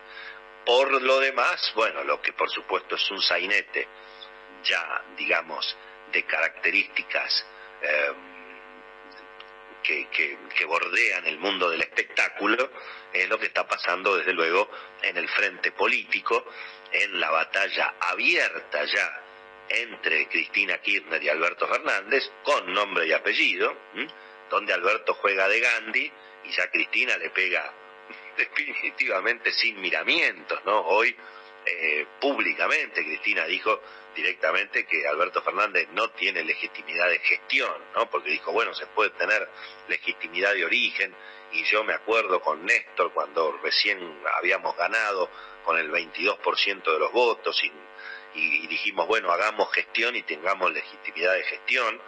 Eh, bueno, muy bien, ¿no es cierto?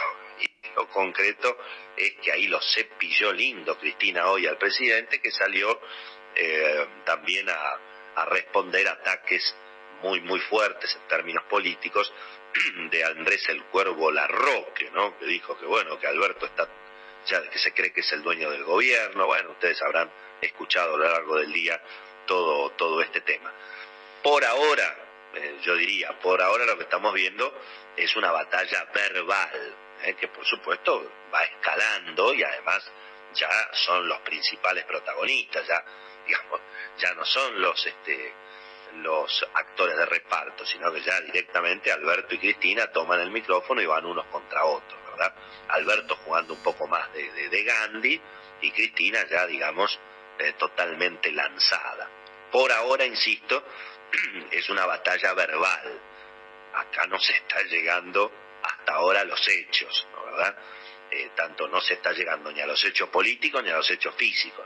No hemos visto nadie que se agarre a trompadas, no hemos visto obviamente hechos de violencia política, gracias a Dios todavía no hemos visto eso, tampoco hemos visto hechos políticos, es decir, ni nadie renuncia a, digamos, al manejo del Estado, el presidente eh, no ejerce la autoridad, hoy de hecho respondió, porque la Roque dijo, se cree que es el dueño del gobierno, y hoy Alberto dijo, no, yo no soy el dueño del gobierno, nadie es el dueño del gobierno, dijo Alberto Fernández, ¿no? Hay una especie de Corea del Centro, el, jefe de Estado, ¿verdad? Em, y si faltaba, digamos, y si faltaba algo eh, para ponerle un poquito de ingredientes, ¿no? Para, para, para sazonar la ensalada, bueno, eh, hoy estalló un escándalo en el medio nada menos que de la jefatura de la iglesia porteña, ¿eh? con una investigación que hay alrededor de eh, una supuesta irregularidad, una distracción, un equívoco, como decía el querido Jorge Asís, en la venta eh, de aparentemente o alquiler de inmuebles. Eh, por lo que leí, yo tampoco estuve muy metido en el tema, pero creo que no sé si se habla de algo así como 600 mil dólares, más menos, que algo tenía que costar más o menos. Digo, la política se chorea de a 500 palos, ¿no? no, no es que desde luego nada disculpa y no, y eh, desde luego que eh, no, no, no se trata en definitiva de, comparaciones, pero bueno, eh, como siempre, siempre desde los medios, hay que decirlo, siempre se pisa un poco el acelerador contra, contra la iglesia, porque bueno, desde luego todos sabemos de lo que estamos hablando. Al mismo tiempo está el caso, en el medio está el Vaticano, Jorge Bergoglio, el, arzobispo de Buenos Aires, Mario Poli, hay aparentemente eh, un sacerdote eh, de una diócesis o de una iglesia en Palermo que también aparece ahí en una carta muy dura eh, del Vaticano estableciéndole, bueno, obviamente es como que le quitaron la firma a, a Mario Poli desde el Vaticano y todo esto coincide al menos además con una cumbre de la iglesia, la que se hace todos los años y dos veces al año, eh, nada menos que así en Pilar, ¿no? La cumbre de los obispos. ¿eh? Ahora que ya llegó Beto Valdés, eh, estará él en condiciones, por supuesto, de, contar todo esto que, insisto, si faltaba algo para ponerle, digamos, este aceite de oliva, ahí de la finca Zucardi, ¿no? Aceite de oliva y, y, sazonar bien la ensalada, estalló este escándalo este, en la iglesia insisto, en el medio de un día donde la batalla entre Alberto y Cristina ya se ha hecho directamente, ya se ha hecho directa, digamos, ya es Cristina la que lo, lo, lo, vapulea a Alberto y Alberto más o menos se defiende eh, como, como puede, ¿verdad?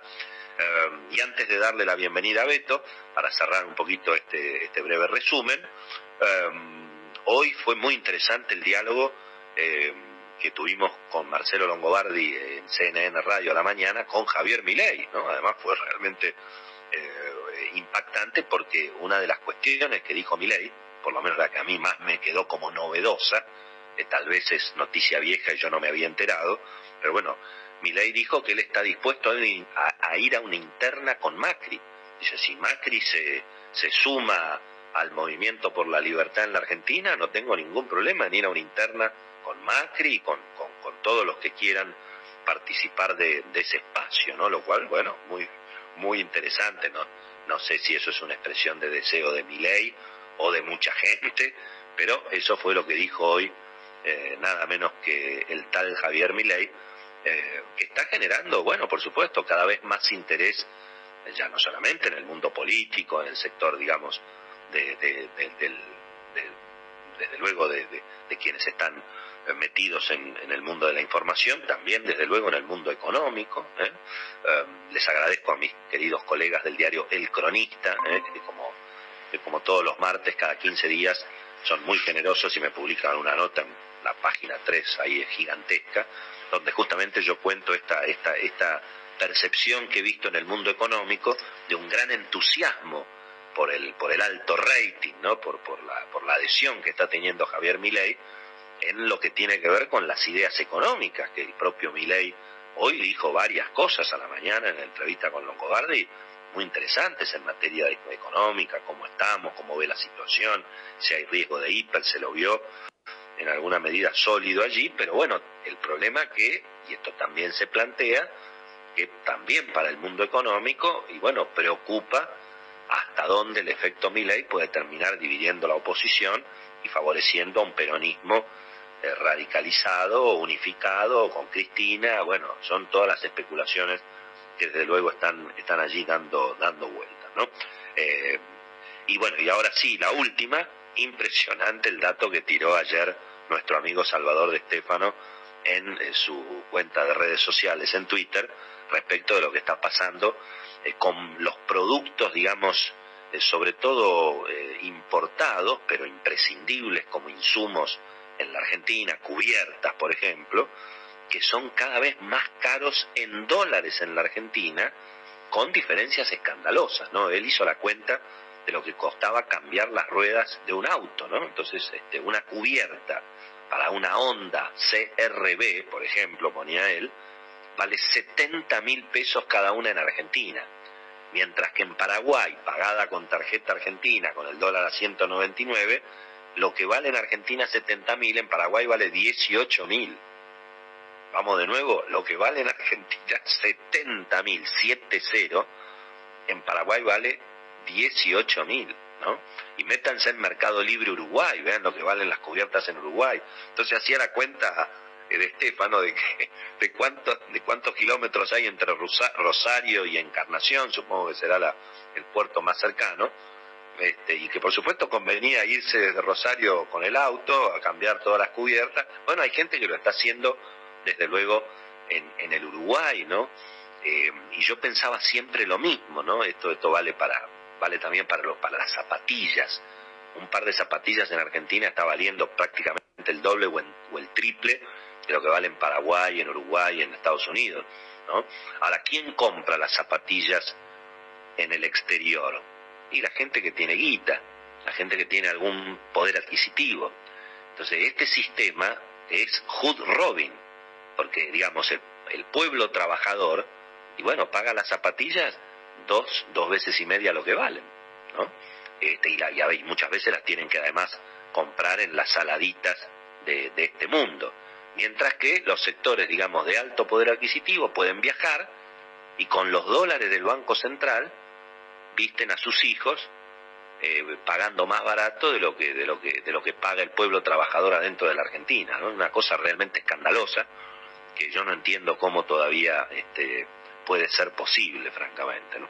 Bueno, señoras y señores, aquí está Beto Valdés y aquí está Diego Dillenberger para hacerse cargo de este asunto y para explicar un poquito, bueno, este terremoto político que cada vez se pone más intenso, ya con una batalla que por ahora, yo digo, lo único bueno que por ahora es solamente verbal. O sea, se están matando, pero todavía nadie se agarró a trompadas, digamos, nadie le puso una bomba a nadie, por ahora, digamos, ¿no? Así que bueno, Beto, querido, un gran abrazo, muy buenas tardes. ¿Cómo anda mi amigo? ¿Qué tal, Willy? ¿Cómo te va? Muy bien, muy bien, muy bien. Aquí estamos, aquí estamos. Y sí, eh, evidentemente eh, el, escenario eh, empieza increíblemente a naturalizarse, ¿no? Ya llevamos más de un mes de, crisis profunda y sin fotos, encuentros, eh, charlas telefónicas, nada más ni nada menos entre el presidente Alberto Fernández y la vicepresidenta Cristina Fernández de Kirchner. Y, y, sí, ya me parece que, se ha naturalizado eh, en la opinión pública, en algunos sectores del oficialismo, no en todos, eh, pero desde ya sí me parece que en donde genera incertidumbre es en el círculo rojo, en el establishment, en qué va a derivar esto, y, paralelamente, si, si puede acelerar una crisis o no, eh, y paralelamente también en, en Juntos por el Cambio, ¿no? Claro, porque ah, también es cierto que en alguna medida va escalando. Hoy yo, yo, yo comentaba ahora al principio del programa que lo que hemos visto ya hoy es que ya, digamos, es Cristina la que públicamente lo embiste a Alberto, la Roque directamente a Alberto, ya no es a Guzmán, eh, y Alberto se defiende a lo Gandhi, digamos, ¿no? Sí. Eh, ha optado por eh, no, no entrar directamente en el barro, eh, pero bueno, eh, son respuestas, si querés, más políticamente correctas de las que recibe de, de- del hombre que habla por máximo. Es decir, el, el tremendo protagonismo que ha adquirido Andrés el Cuervo Larroque en, en este último tiempo eh, es, es un dato político elocuente. ¿eh? Eh, primero, porque hay quienes creen, yo no, no me termina de, de convencer. Es el Aníbal Fernández de Máximo, digamos. Y sí, y sí. Pero lo que no, no me termina de convencer es eh, que hablan de una interna en la cámpora, que por un lado está el cuervo eh, junto con Máximo eh, como los halcones y que las palomas las lidera el ministro del Interior, Eduardo Guado de Pedro, eh, que se ha mostrado hasta ahora eh, bastante componedor en relación a sus com- compañeros de organización. Siempre se lo ha querido presentar a Guado de Pedro como, se, se quiere, digamos, el más racional o, o el que más había evolucionado de ese grupo, digamos, este, de la conducción de la cámpora, ¿verdad? Eh, pero, pero también es cierto que Guado de Pedro fue el que inició, digamos, eh, vamos a decir, la conspiración. ¿Quién fue el primero que renunció después de la derrota del gobierno en Las Pasos? Obviamente, el jefe de la cartera política. Claro. No, eso no cabe ninguna duda. Lo, que aparentemente se plantea, y es ahí donde eh, yo soy bastante escéptico, eh, hay voceros de Guado de Pedro eh, que se han reunido con sectores del peronismo clásico y del mundo empresario hablando de, la instalación de esta agenda casi de presidente que está teniendo eh, el propio Guado, eh, hasta sin ponerse colorados han planteado que eh, podría seguir- transformarse en una especie de Menem que él comprendió. Ahora, pero, perdón, Beto, perdón, perdón que interrumpa ahí, digamos. Ahora, hasta donde yo entiendo, Guado de Pedro participó de un evento de negocios, digamos.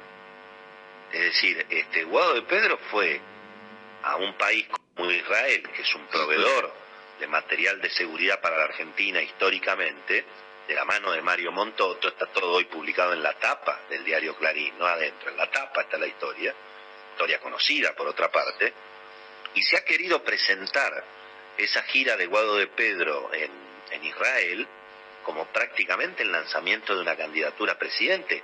Me parece que se exageró un poquito. Creo que simplemente el ministro del Interior participó de una invitación en el marco de un viaje, bueno, espiritual y de negocios, como son los viajes en general, digamos, a Tierra Santa, ¿verdad? Sí, ahí hay que sumarle eh, su encuentro con el embajador argentino en los Estados Unidos, eh, sus eh, gestos eh, con los gobernadores, la reunión con el Papa, eh, que lo recibió en Santa Marta, privilegio que hasta ahora, desde que gobierna el Frente de Todos, solo había eh, logrado Alberto Fernández medio forzado, pero fundamentalmente Martín Guzmán, la, gran obsesión o el gran protegido que tiene Jorge Bergoglio, eh, un, un guado de Pedro eh, que tomó distancia eh, de eh, la polémica y, y fundamentalmente de la cuestión del acuerdo con el fondo, es decir, no casi quedó a mitad de camino al estilo masa, eh, pero claro, cuando salen a vender esta cuestión, que no cabe ninguna duda, que quieren instalar como hacer la gran Alberto 23. Eh, pero a mí nadie me va a convencer que de Pedro eh, puede tener sus diferencias con Máximo, sé que con el cuervo la tenía, por eso le, ganó cierto espacio, que ahora recuperó el ministro de Desarrollo Social de la provincia de Buenos Aires. De la mano de Máximo, lógico. Pero el dato es que eh, Guado Cristina. Eh, es lo que es por Cristina. Pero ¿a quién, le, ¿a quién le puede caber algún... O sea, digamos, el cuento de Alberto Fernández, bueno, una vez. Para, mucha gente evidentemente fue creíble, o como yo creo, había mucha gente enojada, obviamente, y disconforme, eh, obviamente, con, el final, sobre todo de la gestión de, Mauricio Macri.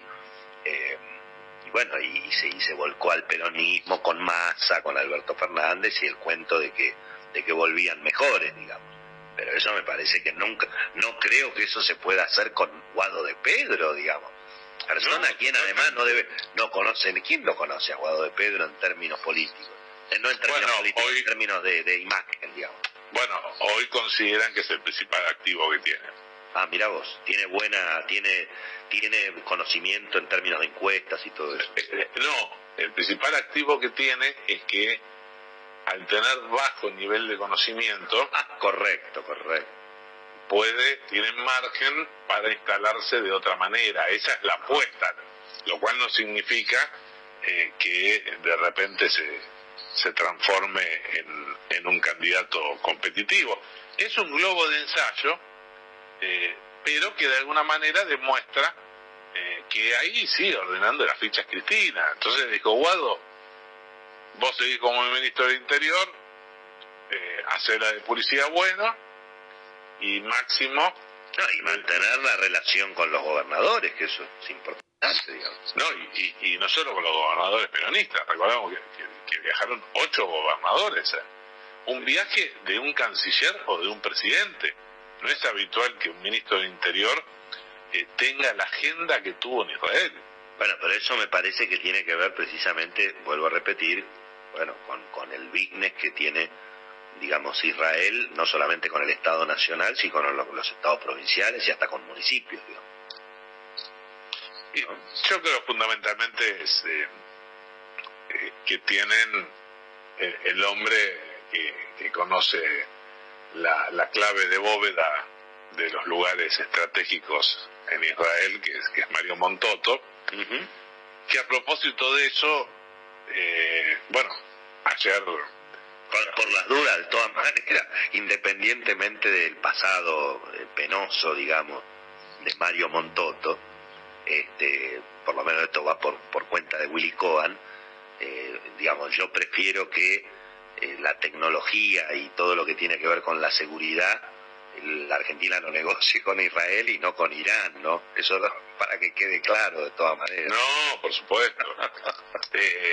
no, la cuestión es que sugestivamente, eh, ayer logró un contrato de 3 mil millones de pesos sí, claro. Eh, por tres años con el Ministerio de Justicia para el monitoreo de víctimas eh, de acoso sexual.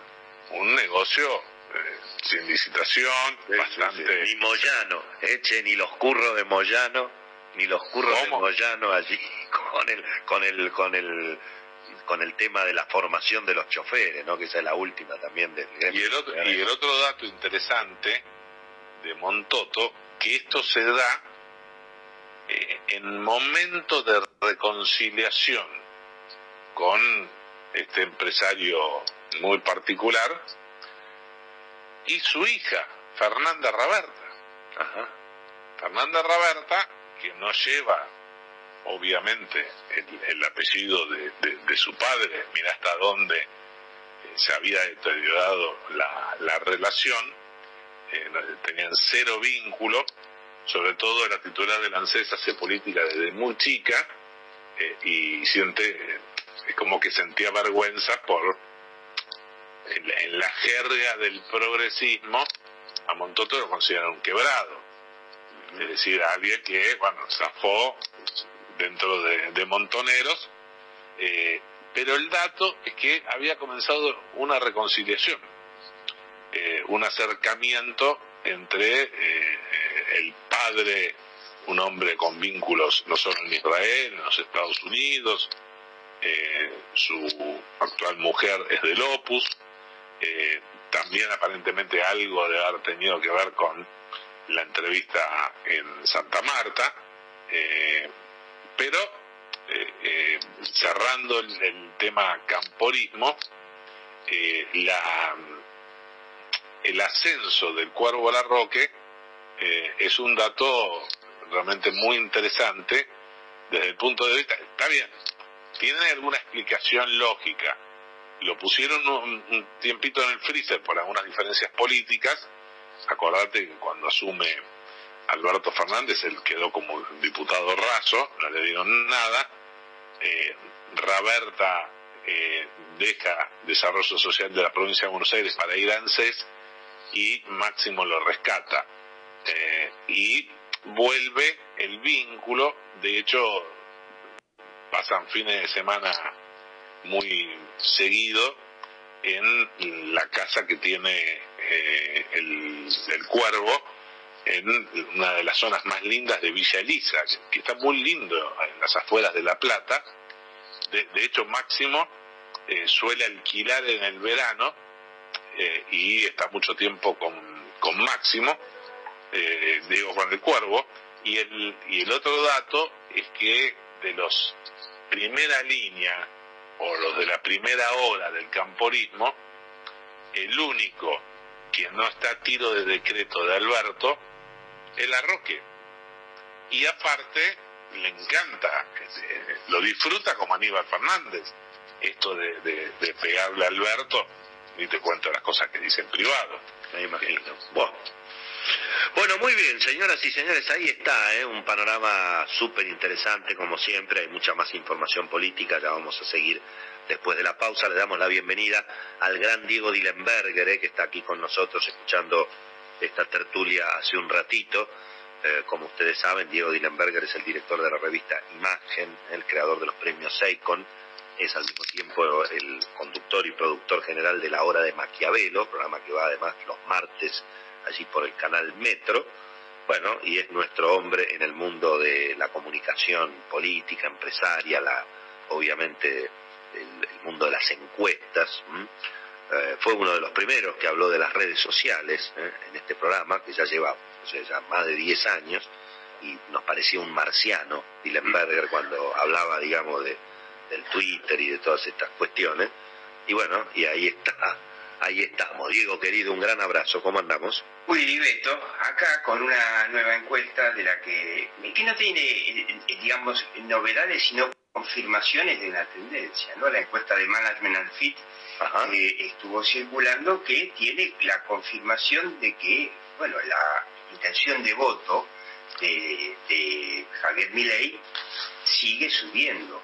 Por supuesto que intención de voto no es voto, falta más de un año para las elecciones, pero realmente es notable. Y esa encuesta tiene un par de datitos, además, que son muy llamativos eh, para tratar de contestar la pregunta, ¿no? Eh, con un panorama tan, tan desastroso para el gobierno, lo que está buscando Cristina Kirchner, ahora sumándose ella personalmente a atacar a, Alberto Fernández, es asumir esto y que se vaya Alberto. Qué pregunta, ¿no? Bueno, muy bien. ¿Qué te parece? Ahí con eso vamos a la pausa.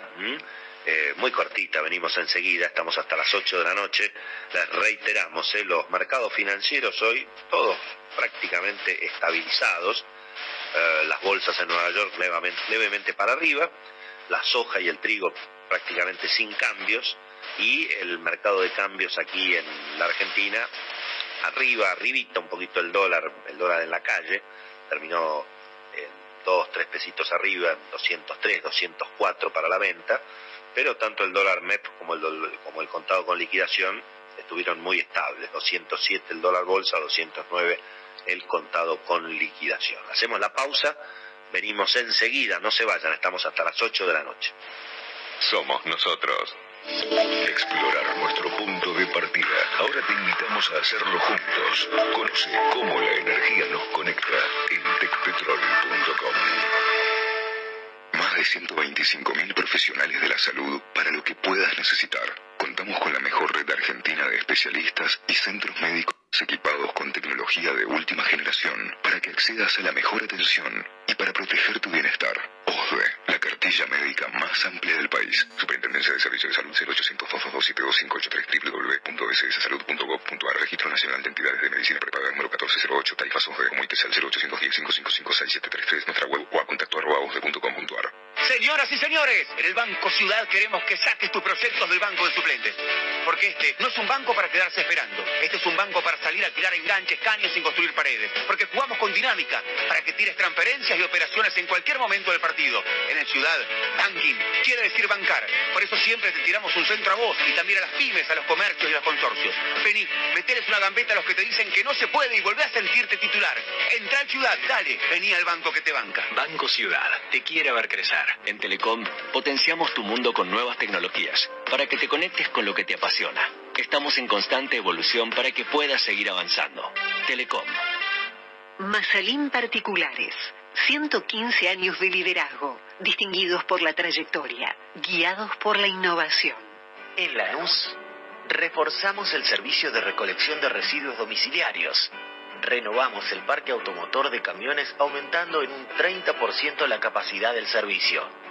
Sumamos máquinas barredoras y lavadoras de calles y dos unidades robóticas de elevación de contenedores. Informate en lanús.gov.ar. Lanús nos une. ExxonMobil se encuentra presente en la Argentina desde hace más de 100 años. Actualmente, con más de 2.000 empleados, lleva adelante desarrollos de recursos no convencionales en la provincia de Neuquén, proyectos de exploración costa afuera, un centro de servicios global y programas para el fortalecimiento de las comunidades. ExxonMobil está contribuyendo con el crecimiento del país. Afiliate a OSPE. Elegí la mejor cobertura. Todos tus trámites online. Conoce más en ospesalud.com.ar. OSPE. Dedicados a cuidarte. Superintendencia de Servicios de Salud 0800 222 72583 argentina.gov.ar barra SS Salud RNMP 620646 RLOS 115300 Si vas a tirar plásticos, cartones, vidrios, metales o papeles, llévalos siempre limpios y secos al contenedor verde o punto verde más cercano, o entregáselos en mano a un recuperador urbano. Para saber más, entra a buenosaires.gov.ar barra reciclables. Buenos Aires Ciudad. Desde 1890, en Cervecería y Maltería Quilmes, nos centramos en la gente. Por eso estamos comprometidos con la calidad de nuestras bebidas y con el desarrollo de nuestras comunidades en todo el país. Está por viajar, no importa a dónde vayas. Disfruta desde que llegas al aeropuerto. Aeropuertos Argentina 2000 te espera con distintas opciones para darte un gustito. Wi-Fi libre y gratuito, opciones de estacionamiento y mucho más. Aeropuertos Argentina 2000. Somos nosotros, con Willy Cohen y Beto Valdés.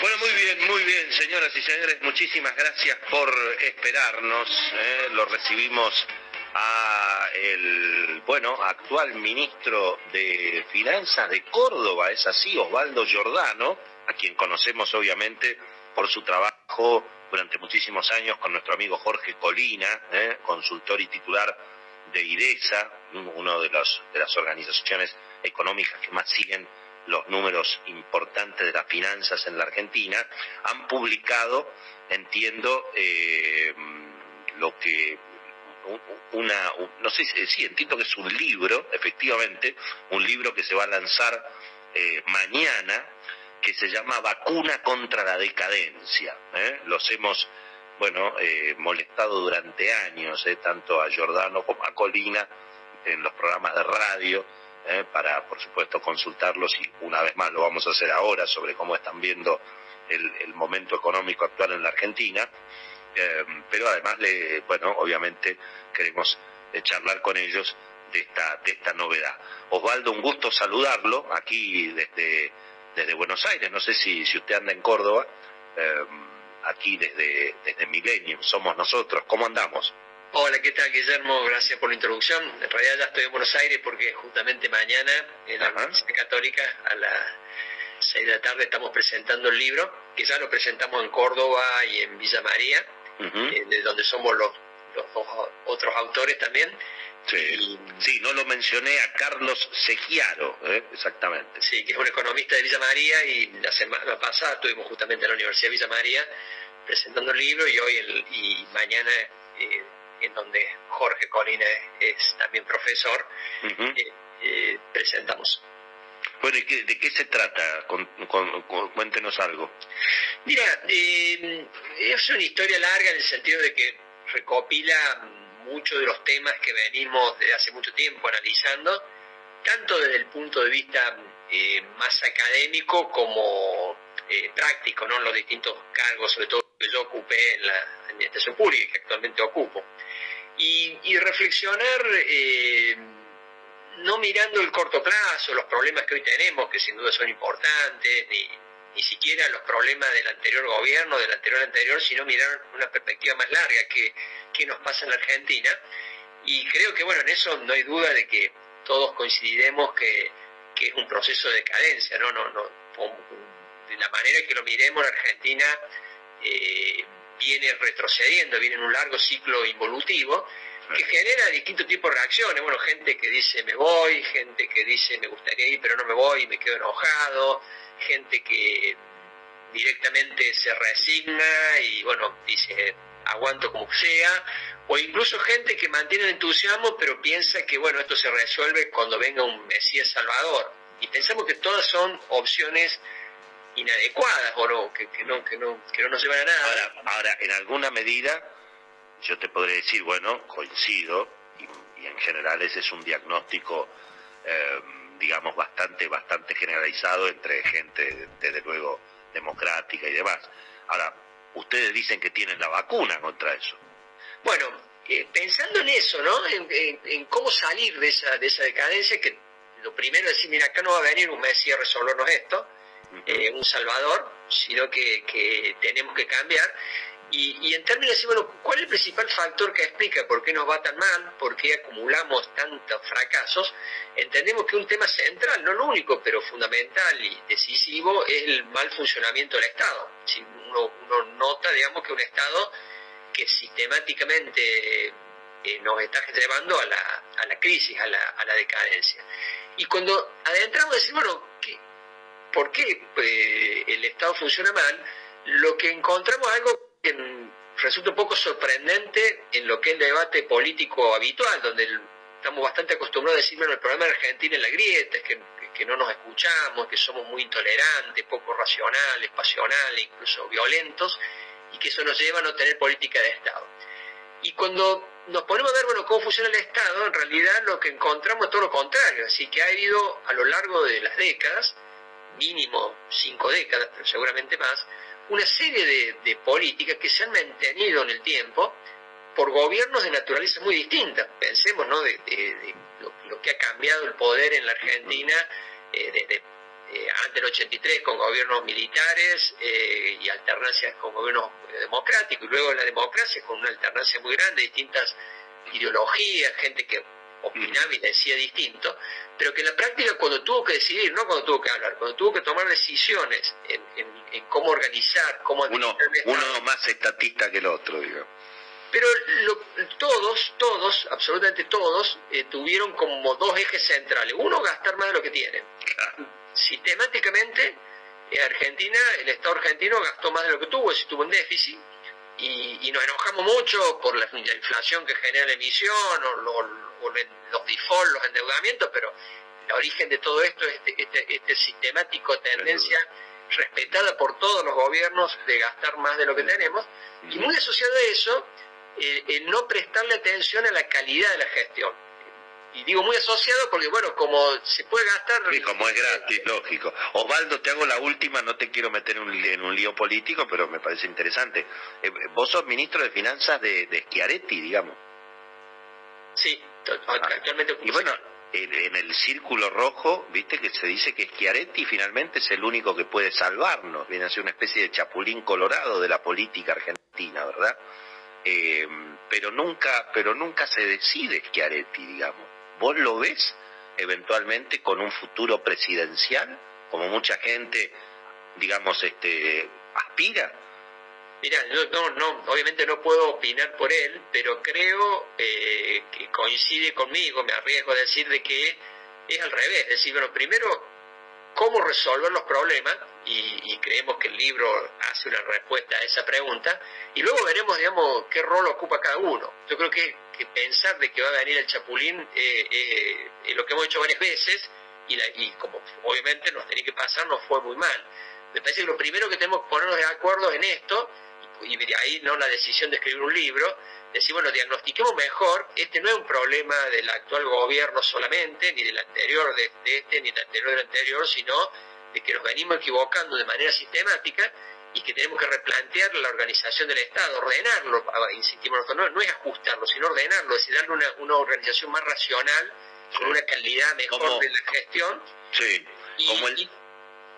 Perdóname, perdóname. No, y que, y que después veremos eh, quiénes son los mejores para llevar a cabo esa, ese enorme desafío, que no lo minimizamos, no, no es simple resolver esto. Pero plantear como que viene alguien mágicamente y nos salva es muy cómodo, es fácil, pero nos va a llevar nuevamente a la frustración como nos ha pasado ya varias veces. Eh, no sé si me, me estoy metiendo en una interna cordobesa, pero Carlos Melconian desde la Fundación Mediterránea creo que está intentando también algo parecido, es decir, ver si puede, se pueden conseguir consensos, incluso políticos, para formular un plan de gobierno un plan integral en materia económica para el que eventualmente ganen las elecciones. Lo que ustedes están haciendo es algo parecido, puede tener conexión, no tiene nada que ver, digamos.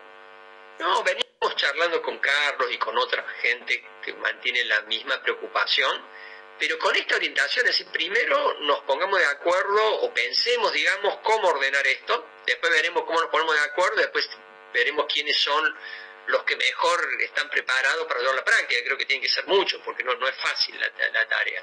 Pero en tanto no nos cuestionemos, digamos, esto que planteemos al principio, estas políticas de Estado, esto que no se ha tocado en las últimas décadas, que es Claro, gastar más de lo que tenemos y gastar, mal, Claro. cobrar mal los impuestos, es decir, si no hay una reforma en el sistema tributario, el- una reforma funcional del Estado, es decir, repensemos el Estado cómo funciona, el régimen eh, de coparticipación, que nosotros en el libro en realidad lo que proponemos es directamente eliminarlo, eh, la cuestión previsional, es decir, si, si no nos metemos de lleno en esos temas, nos vamos a seguir engañando pensando que, bueno, alguien mágicamente nos va a resolver los problemas y no es así. Sí, señor. Bueno, estamos escuchando a Osvaldo Giordano, que es actual ministro de Finanzas de Córdoba, y junto a nuestro amigo Jorge Colina y Carlos Selliaro, eh, son los autores de un libro súper interesante, como nos acaba de comentar, justamente, Vacuna contra la Decadencia, se va a presentar eh, mañana. ¿Dónde se presenta, Osvaldo, entonces? En la Universidad Católica.